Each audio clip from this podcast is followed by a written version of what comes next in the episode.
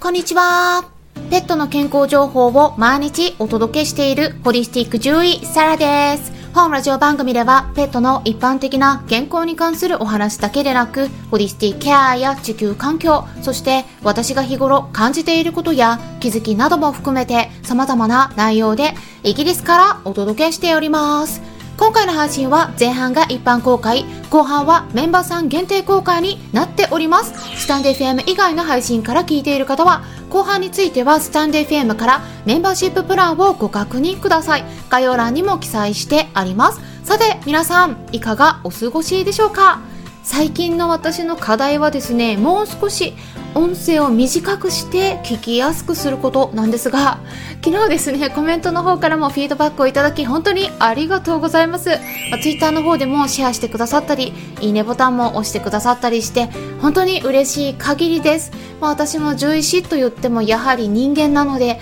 モチベーションには波もあるんですよね。で、いいねボタンを押してくださったり、温かいお言葉をいただけたりすると、情報をお伝えしてきてよかったなと感じたりするところがあります。なのでこれからもぜひ気軽に応援していただけると嬉しいですね。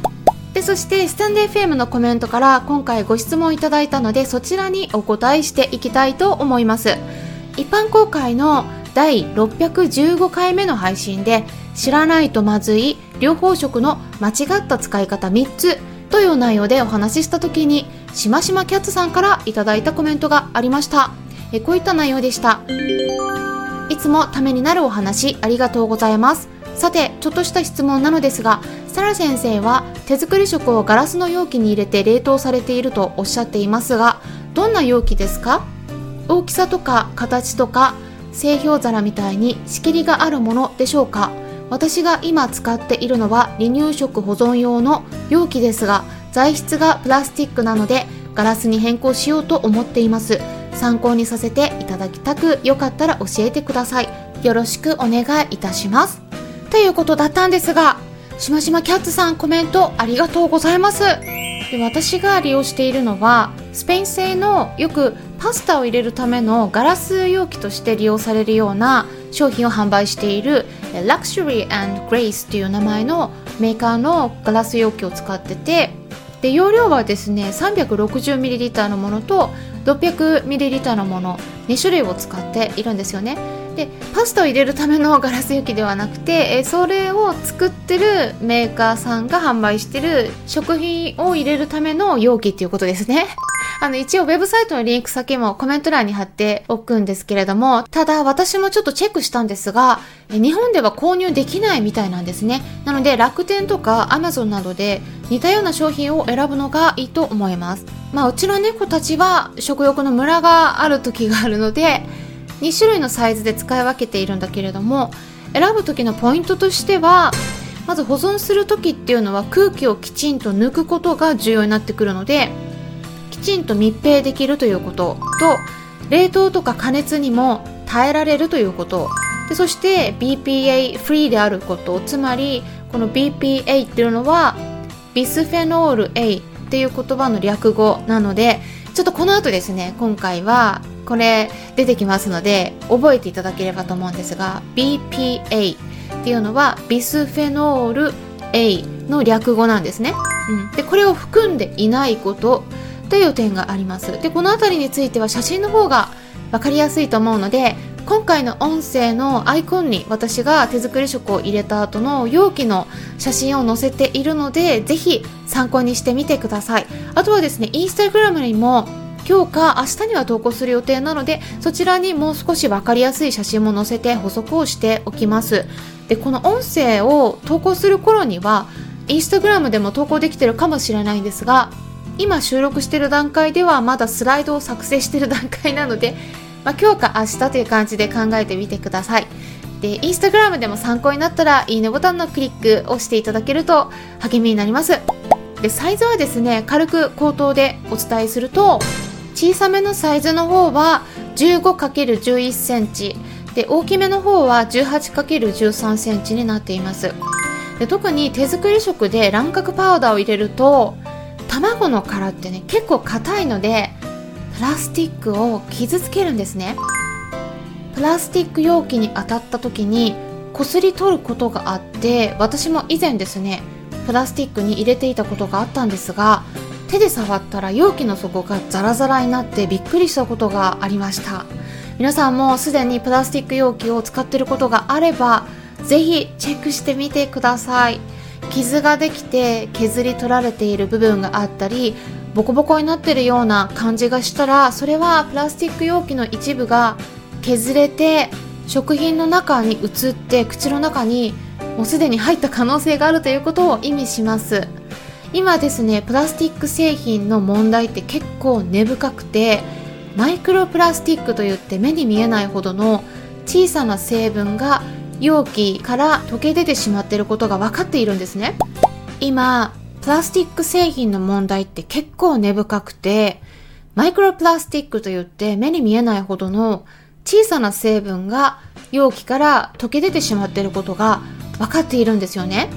イギリスの BBC ニュースでも報道されていたのが、アメリカで調査されたデータとして、世界9カ国で購入された250本のペットボトルの水を検査したところ、93%のボトルでマイクロプラスチックが検出されたといった驚きの結果が出ていたんですよ。で主に検出されているのはポリプロピレンと呼ばれる成分でこれはですねよくペットボトルの蓋のところに利用されているものだということなんですよね。でそれに対して水道水の場合だとですねこれも検査されてるんですが、まあ、イギリスの方だと99.9%は完全にマイクロプラスチックが検出されなかったと